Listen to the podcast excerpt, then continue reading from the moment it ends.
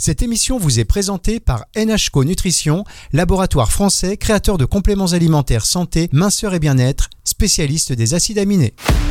La sphère neuro, Célia Morès, sur Nutri Radio. Bonjour Célia.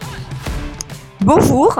Célia Morès. Euh, on est ravi de vous accueillir sur l'antenne de Nutri Radio dorénavant euh, chaque semaine pour la sphère neuro. Célia Morès, j'ai envie de commencer cette émission en vous souhaitant une excellente année 2023. Vous allez revenir sur vos résolutions dans un tout petit instant. En tous les cas, je vous présente à nos auditeurs qui ne vous connaissent peut-être pas encore.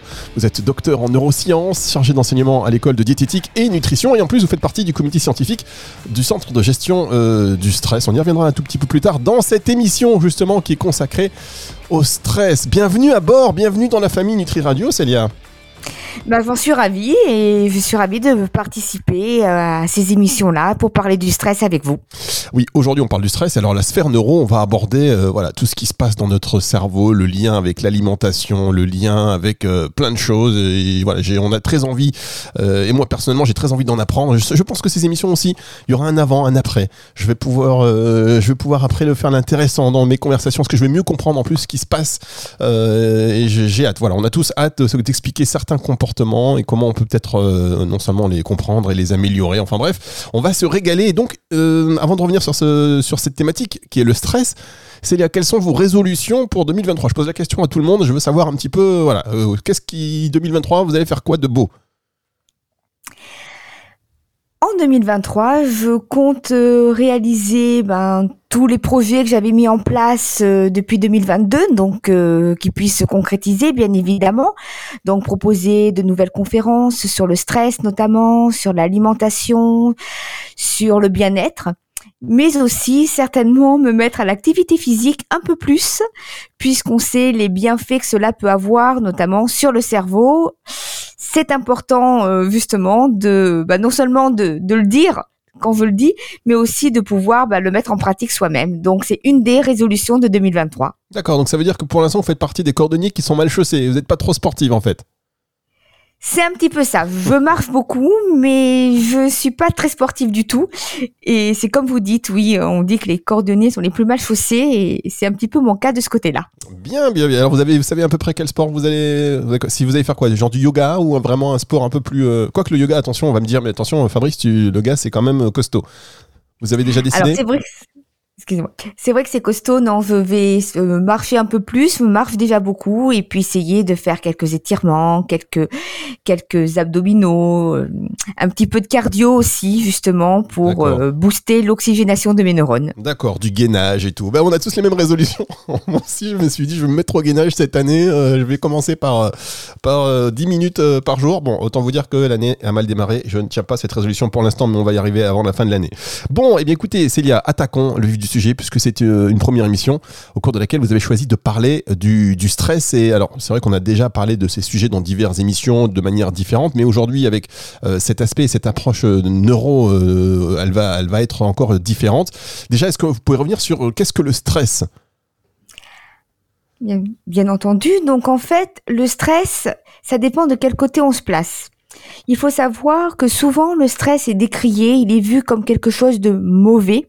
Or le stress n'est pas quelque chose de mauvais. Le stress, c'est finalement quelque chose qui nous permet de nous lever le matin. Alors, je m'entends. Il y a le, je veux pas dire qu'il y a de bon stress et du mauvais stress parce que c'est pas des termes que j'aime employer. Mais finalement, le stress, c'est dû à quoi? À une libération d'une hormone qui s'appelle le cortisol. Or, c'est grâce à cette libération de cortisol que nous nous levons le matin. Sans cortisol, on serait apathique, on serait incapable de se lever. Donc là, c'est positif. On verra que ce qui est mauvais, c'est quand il y a trop de libération de cortisol, et à ce moment-là, ça va avoir des conséquences négatives. Ça, c'est un premier point sur lequel je voulais vraiment mettre l'accent, parce que souvent, on considère le stress comme quelque chose de mauvais, qu'il faut absolument éradiquer. Non. Ce qu'il faut apprendre, c'est pas à éradiquer le stress, c'est à mieux gérer son stress et à trouver des euh, adaptations possibles, des stratégies d'adaptation justement pour mieux le gérer. Ensuite vient un second point, c'est qu'est-ce qu'on entend par stress? Et moi qui donnais de nombreuses conférences sur le sujet, lorsque je pose à l'assemblée et que les gens peuvent répondre en direct, qu'est-ce que le stress pour vous? C'est un mal-être, une souffrance, une irritabilité, une angoisse, Et finalement, ils me décrivent pas tant ce qu'est le stress, mais plutôt les conséquences du stress, c'est-à-dire l'anxiété. Alors, faut savoir qu'il y a un gros débat entre stress et anxiété. Peu importe, j'allais dire les termes que l'on emploie. La grosse différence, c'est que le stress, on fait face à une agression physiologique, psychologique réelle. Agression physiologique, ça va être un virus. Une agression psychologique, ça peut être justement un harcèlement moral au niveau du travail. Ça, ce sont des agressions. Et on doit y faire face.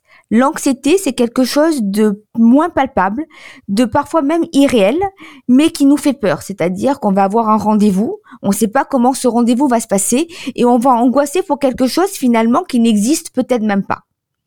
Mais le problème est le même, c'est une souffrance. Et c'est cette souffrance psychologique à laquelle il faut prêter attention. Ça, c'est intéressant, effectivement. Stress, euh, anxiété. C'est vrai, quand on n'a jamais réfléchi vraiment à cela, on n'a pas les mots que vous venez de mettre qui sont euh, assez évidents sur ces situations, euh, et notamment sur, sur l'anxiété, qui représente pas mal aussi de nos, de nos peurs. Il y a aussi une différence entre. Est-ce que l'anxiété amène toujours de la peur? Généralement, oui. En fait, finalement, c'est la peur qui va conduire à l'anxiété. On a peur qu'un événement se produise. On a peur que euh, de pas pouvoir y faire face. Et c'est cette peur finalement qui nous bloque, qui génère de l'anxiété et donc du stress, puisqu'il va y avoir évidemment libération des hormones liées au stress. Tout à l'heure, je parlais du cortisol. Il n'y a pas que le cortisol, mais effectivement, c'est comme ça que ça va se passer.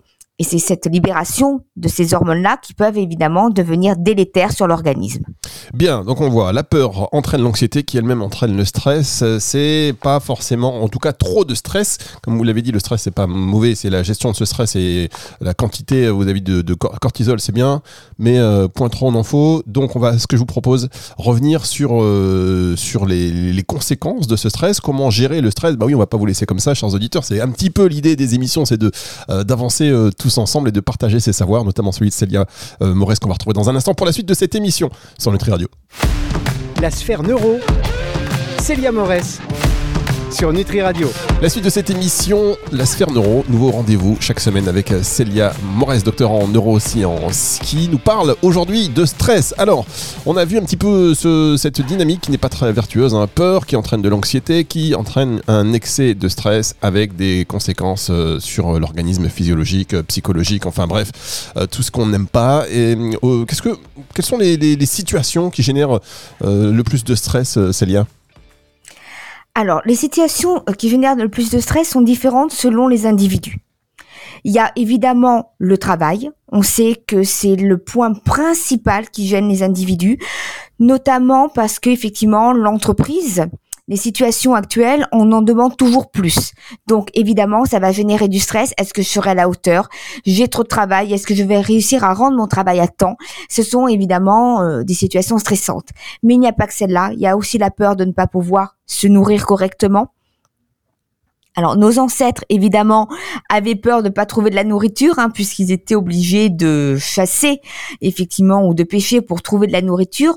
Aujourd'hui l'anxiété ben, face à la nourriture c'est tout ce qu'on voit dans les médias avec tous les produits qui sont rappelés jour après jour, les scandales sanitaires qu'il y a eu génèrent de l'anxiété je dois avouer que moi-même, qui n'étais pas anxieuse sur ce sujet-là, dès que j'ouvre euh, Google, dès que j'ouvre n'importe quel moteur de recherche et que je vois qu'il y a encore des produits rappelés, ça va générer de l'anxiété parce que je, me dis, je me pose la question, mais finalement, si on peut rien consommer, qu'est-ce qui va se passer au niveau de ma santé?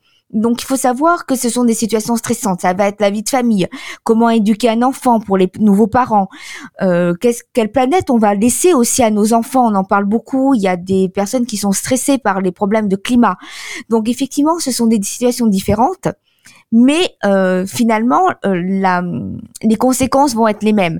C'est-à-dire ça va être cette peur de pas pouvoir gérer la situation, de pas pouvoir s'adapter, ou alors finalement on n'arrive pas à faire face par rapport aux demandes environnementales. Il faut savoir qu'aussi il y a ça au niveau du stress, c'est que il va se passer euh, on va être en inadéquation, c'est-à-dire qu'en fait, l'environnement nous en demande trop par rapport à nos propres capacités à gérer cet environnement-là. Et c'est à ce moment-là, effectivement, que, comme je vous l'ai dit, comme je peux le dire, il va y avoir effectivement euh, le stress qui va se mettre en place et où ça va devenir délétère.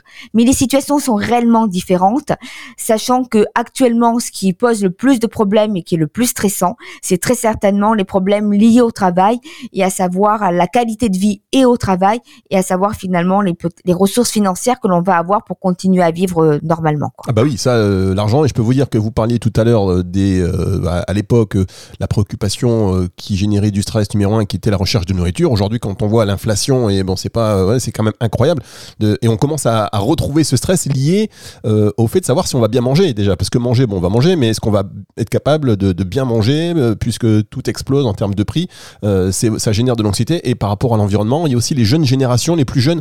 On a vu, hein, je crois qu'il j'ai vu passer une enquête euh, en fin d'année dernière sur euh, l'angoisse que, que provoquait un petit peu cette situation, ce contexte environnemental, notamment auprès des plus jeunes. Alors effectivement, oui, oui, c'est euh, c'est devenu un réel problème. Donc c'est vrai que voilà, moi je voudrais vraiment faire passer le message aux auditeurs que le stress, les facteurs qui vont générer du stress sont différents d'un individu à l'autre et qu'il y a des nouveaux facteurs qui apparaissent, hein, comme celui de l'alimentation, on vient d'en parler. Il y a d'anciens facteurs, le travail, mais il n'y a pas que ça. Et ça peut être aussi la découverte de nouvelles pathologies chez certains, la peur de tomber malade, la peur de ne pas pouvoir se chauffer on, est en plein avec la, pénurie énergétique actuellement. Effectivement, ces problèmes-là font qu'il y a des gens qui ont peur de ne pas se chauffer, de ne pas pouvoir se chauffer, de ne pas trouver les ressources nécessaires pour pouvoir se chauffer. Or, il y a quelques années, cette anxiété, nous ne l'avions pas. Ça, euh, ça c'est clair. Alors, quels sont les, comment ça fonctionne au niveau neurobiologique? Alors, faut savoir qu'au niveau neurobiologique, il va y avoir deux systèmes qui vont se mettre en place, deux systèmes principaux. Le stress, il faut savoir qu'il y a trois phases. Il y a une phase d'alarme, d'alerte, qui va nous permettre de réagir à une situation stressante. Autrement dit, généralement, c'est l'ancien est-ce que je fuis ou est-ce que je me bats? Ensuite, évidemment, il va y avoir la phase de résistance, c'est-à-dire qu'on va euh, finalement euh, le stress va la, physiologiquement, on va avoir une réponse qui va nous permettre de résister et ensuite, on peut avoir malheureusement la troisième phase qui est évidemment la phase d'épuisement. Alors, dans un premier temps, pour que l'organisme puisse réagir et qu'on puisse prendre une décision sans qu'elle arrive à notre conscience, hein, c'est le, on se bat ou on fuit, il va y avoir libération d'adrénaline et de noradrénaline. Ce qui va nous permettre effectivement euh, d'activer nos muscles, d'avoir la fréquence cardiaque qui augmente, une fréquence respiratoire qui augmente pour pouvoir répondre finalement aux agressions Ensuite, il va y avoir effectivement en parallèle, de manière à peu près simultanée, la libération effectivement d'une autre hormone, l'hormone du stress, qui est le cortisol. Alors, faut savoir que là, comment est-ce que le cortisol est libéré? C'est-à-dire qu'on a une structure cérébrale qui est l'hypothalamus, qui va libérer une hormone qui est exactement du CRF. Ensuite, donc c'est une hormone hypothalamique qui ensuite va activer l'hypophyse, une autre structure cérébrale qui elle-même va euh, libérer une autre hormone qui s'appelle l'ACTH. Et ensuite, cette ACTH va pouvoir aller activer les corticosurinales, donc les glandes surinales qui sont situées à peu près au niveau des reins. Et ce qui va se passer, c'est qu'on va avoir libération de cortisol, la fameuse hormone du stress. Ça, c'est ce qui se passe physiologiquement. Donc le cortisol, c'est vraiment l'hormone du stress. C'est celle aussi euh, qui nous permet de se lever le matin. Hein. On a un pic de cortisol à 7 heures du matin. Et normalement, le soir, le cortisol diminue pour qu'on puisse avoir un sommeil réparateur. C'est un petit peu comme ça que ça se passe. Et évidemment, parallèlement à ces hormones-là, il va y avoir d'autres hormones notamment d'autres hormones au niveau du cerveau. Alors à ce moment-là, on ne parle plus d'hormones, mais on parle de neurotransmetteurs au niveau du cerveau. Et on va avoir, alors je vais en citer deux qui me semblent très importantes. Le GABA. Le GABA, c'est finalement un neurotransmetteur qui est un petit peu sédatif et qui permet finalement de calmer l'excitabilité neuronale et finalement de, de nous déstresser, d'avoir cet effet un petit peu calmant. Et on a aussi notre hormone qui est bien connue, qui est la sérotonine. Sérotonine qui est notamment impliquée dans la dépression, puisque maintenant la plupart des antidépresseurs sont des inhibiteurs de recapture de la sérotonine. Et cette sérotonine est aussi impliquée dans la gestion du stress. Pourquoi? Parce que quand on stresse, on va avoir libération de sérotonine Et cette sérotonine permet quoi? De mieux gérer son stress. Donc une meilleure adaptabilité à une situation stressante. Donc ça permet de trouver les stratégies adéquates pour lutter contre la situation stressante et y répondre de manière favorable, si je puis dire, c'est-à-dire de ne pas se laisser emporter par le stress. Donc plus on aura libération de sérotonine là aussi, meilleur on aura, euh, notre euh, adaptabilité au stress. Enfin, on s'adaptera de euh, mieux au stress. D'accord. Bah, écoutez, voilà, moi je retiens ça. GABA, pour se calmer, sérotonine pour euh, mieux réagir euh, face au stress. Euh, on va évoquer évidemment déjà dans une prochaine émission, pas aujourd'hui parce qu'on va revenir dans un instant sur comment bien gérer le stress, mais particulièrement sur l'action et peut-être pour aller stimuler ces neurotransmetteurs. L'alimentation forcément joue, joue un rôle, on y reviendra dans une autre émission. Pour l'instant on va marquer une dernière pause et on se retrouve dans un tout petit instant avec vous pour la suite de cette émission sur Nutri Radio. La sphère neuro Célia Morès sur Nutri Radio. Mais c'est du haut niveau, c'est ça, c'est Nutri Radio, le meilleur du meilleur, les meilleurs des meilleurs. Et aujourd'hui, et ravi, je vous l'ai dit, d'accueillir euh, Célia Morès qui est docteur en neurosciences. Et ça a l'air simple avec moi. J'aurais aimé avoir une prof comme vous qui m'explique tout ça à l'époque. J'aurais fait une carrière euh, différemment, voyez-vous. Euh, parce que là, je comprends tout. Je comprends ce que vous me dites, c'est magnifique et j'espère que vous, chers auditeurs, d'ailleurs, si vous avez loupé euh, le début de cette émission, que vous venez de nous rejoindre à l'instant, vous dites mais qu'est-ce qui comprend toi à propos de quoi? On parle du stress, on a parlé euh, de, de, ce qu'était le stress, quelles étaient les situations qui pouvaient nous causer du stress, comment fonctionne notre cerveau au niveau neurobiologique, les conséquences, on a vu tout ça et si donc vous avez loupé tout ou partie, n'hésitez pas, euh, rendez-vous à la fin de semaine sur nutriradio.fr sur la partie médias et podcast et sur toutes les plateformes de streaming audio. Célia, vous êtes toujours avec nous? Mais bien entendu. Ouais, je parle beaucoup, je parle beaucoup, mais bon, il faut accueillir ça, ces auditeurs qui arrivent de plus en plus nombreux. Ils arrivent par la fenêtre, ils arrivent du nord, du sud, de l'ouest, ils arrivent de partout. Et on les accueille avec évidemment beaucoup de plaisir. On continue cette émission, dernière partie, émission donc consacrée au stress. Euh, on fera une autre émission hein, la semaine prochaine sur, sur l'alimentation. Là maintenant, je voudrais qu'on vienne sur, euh, sur la manière dont on peut le, gérer, euh, ce stress, parce que c'est le problème numéro un. On a du stress, d'accord? Un excès de stress, on l'a vu notamment, vous l'avez rappelé, avec un excès de de, cortisol, qui est cette hormone du stress. Euh, comment on fait pour gérer ce stress? Alors, il y a différentes techniques de gestion du stress. Donc, dans un premier temps, ça dépend du niveau de stress de la personne.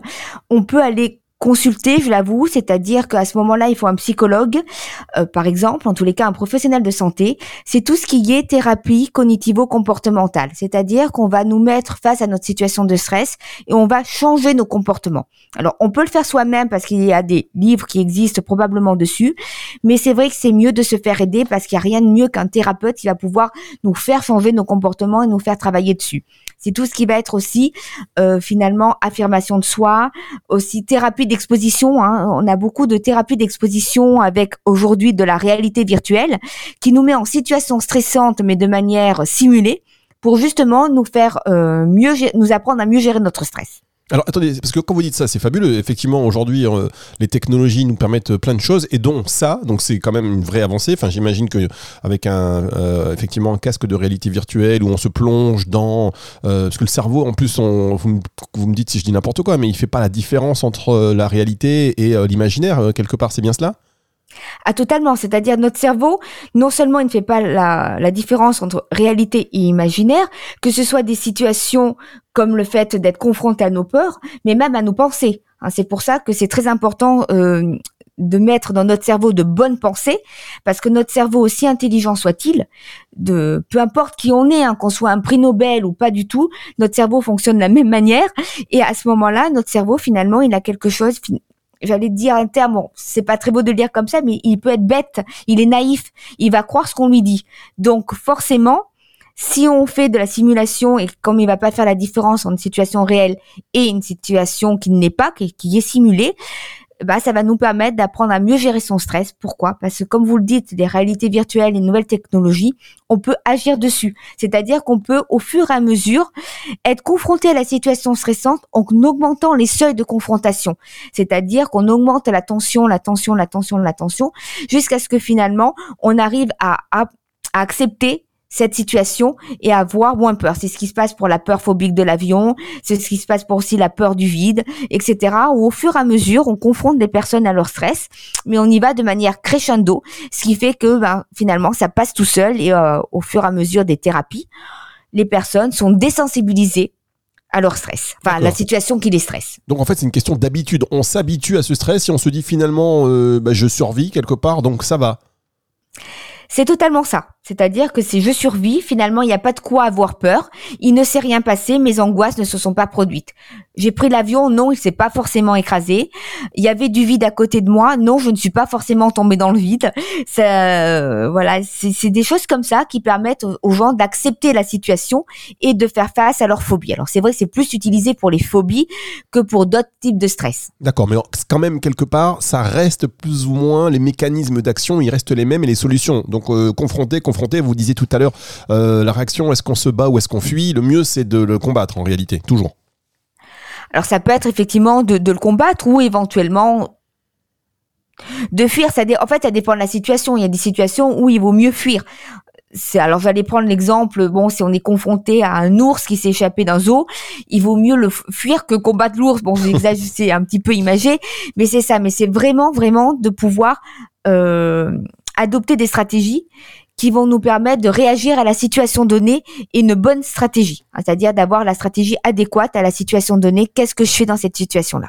D'accord, bon effectivement, une intelligence, euh, euh une intelligence situationnelle. Vous avez bien raison. Alors peut-être dernier conseil, il y a les, intelligences artificielles aujourd'hui et les, les sites, enfin pardon, euh, la réalité virtuelle qui peut nous aider à, à gérer ce stress. Est-ce qu'il y a d'autres méthodes? Alors totalement. Là, c'est une situation dont je vous ai parlé, mais il faut vraiment faire appel normalement à un thérapeute, en tous les cas un praticien, un clinicien. Après, il y a toutes les techniques finalement de relaxation, toutes les techniques de respiration. Alors dans les techniques de respiration, il y en a une que j'affectionne particulièrement, c'est la cohérence cardiaque. Pourquoi la cohérence cardiaque? Parce que finalement, on va travailler sur notre respiration et sur notre fréquence cardiaque. Or, on sait qu'en situation de stress, on a notre respiration qui augmente et notre fréquence cardiaque qui augmente. Donc là, en utilisant la cohérence cardiaque, je vais tout de suite expliquer comment est-ce qu'on met en place la cohérence cardiaque. Ça va permettre de faire quoi? De diminuer la fréquence respiratoire et de diminuer la fréquence cardiaque et de, refaire revenir notre système à la normale, donc de déstresser puisque on diminue cette fréquence-là qui augmente en situation de stress. Alors, qu'est-ce que la cohérence cardiaque? On doit inspirer par le nez en cinq temps, c'est-à-dire que pendant qu'on inspire, pour notre première inspiration, il faut compter jusqu'à 5. Ensuite, on souffle par la bouche, donc on expire par la bouche en cinq temps en comptant jusqu'à 5. Donc c'est inspirer en cinq temps par le nez, expirer en cinq temps en soufflant par la bouche et à ce moment-là, on le fait pendant 5 minutes. Et ce qui va se passer, c'est qu'on va avoir à ce moment-là la fréquence cardiaque et la fréquence respiratoire qui vont se mettre au même niveau. Ça va diminuer le stress, ça va diminuer l'anxiété et ça a des effets totalement bénéfiques. Il faut savoir que il faut le faire normalement trois fois par jour, au matin, le matin quand on se lève, le midi, à peu près, enfin la mi-journée on va dire, et euh, le soir après la journée de travail, justement pour que c'est des effets bénéfiques tout au long euh, tout au long de l'année, j'allais dire, hein, parce que finalement, ça peut fonctionner en one shot, c'est-à-dire qu'on a une situation stressante, on a un rendez-vous médical, on est un petit peu stressé parce qu'on a peur des piqûres, donc ça peut très bien fonctionner cinq minutes avant. Ça fonctionne même très bien. Mais aussi, si on veut avoir des bénéfices au long cours, il faut le faire de manière régulière, s'entraîner. C'est un petit peu comme l'activité physique. Hein, les bienfaits de l'activité physique, c'est pas une fois euh, par mois qu'il faut aller faire du sport, mais c'est peut-être un petit peu tous les jours de manière régulière. Et là, c'est pareil. Et je peux vous dire que ça fonctionne correctement. Des études l'ont montré, mais aussi on a de grands sportifs, on a beaucoup de personnes qui utilisent effectivement ces techniques-là, justement pour mieux performer lors de leur match, pour mieux performer lors de leur euh, ben, lors, de leurs entraînements, lors de leur euh, pour leur euh, finalement pour avoir de bons résultats, et essayer de, ben, de remporter le plus de médailles possible. Bien, et eh bien écoutez, merci beaucoup, c'était vraiment euh, très intéressant. Merci beaucoup, euh, Célia Morès, on va se retrouver avec beaucoup de plaisir. La semaine prochaine, on va continuer à parler du stress, mais cette fois-ci, euh, du rôle de, l'alimentation sur, sur le stress, les aliments qui peut-être peuvent générer du stress, des aliments qui peuvent nous aider à, bah, au contraire, mieux le contrôler. C'est un peu ça que ce sera le sujet hein, la semaine prochaine. Je trahis pas quelque chose de de foireux. ah pas du tout, du tout, du tout. C'est ce qui est effectivement prévu, c'est-à-dire bah, les conséquences euh, en fait du stress sur l'alimentation, les conséquences de l'alimentation sur le stress, et aussi bah, l'alimentation et le stress. Comment est-ce qu'on peut par l'alimentation mieux gérer son stress, euh, même s'il y a pas forcément de techniques dites, mais quand même, il y a des choses qui peuvent être mises en place et qui peuvent beaucoup aider. Bien, et bien on va voir ça euh, la semaine prochaine. En attendant, c'est une émission que euh, je vous rappelle, vous pouvez réécouter en podcast à partir de la fin de semaine sur nutriradio.fr dans la partie médias et podcasts et sur toutes les plateformes de streaming audio. Au revoir Célia. Au revoir. C'est le retour de la musique tout de suite sur Nutri Radio. La sphère neuro, Célia Morès sur Nutri Radio.